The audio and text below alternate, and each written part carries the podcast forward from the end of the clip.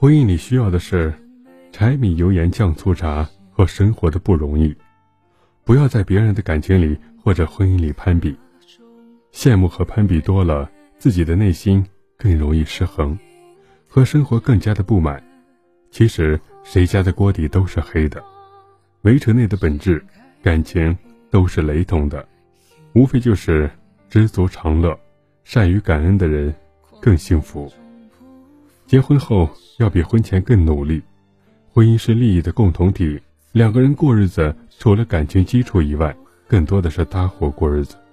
既然是过日子，那么就必须面对婚姻里的琐碎和鸡毛蒜皮的小事儿。养育孩子、赡养父母、经济的保障，都需要彼此共同努力，搀扶前进。不要因为寂寞无聊爱上婚外男人。每个在婚姻中的人。都渴望像热恋中那样，时刻陪在对方身边，喜欢浪漫和被在乎、被崇拜、被尊重的感觉。但婚姻更多的是柴米油盐酱醋茶和生活的不容易，需要彼此互相体谅、互相信任，才能慢慢的走下去。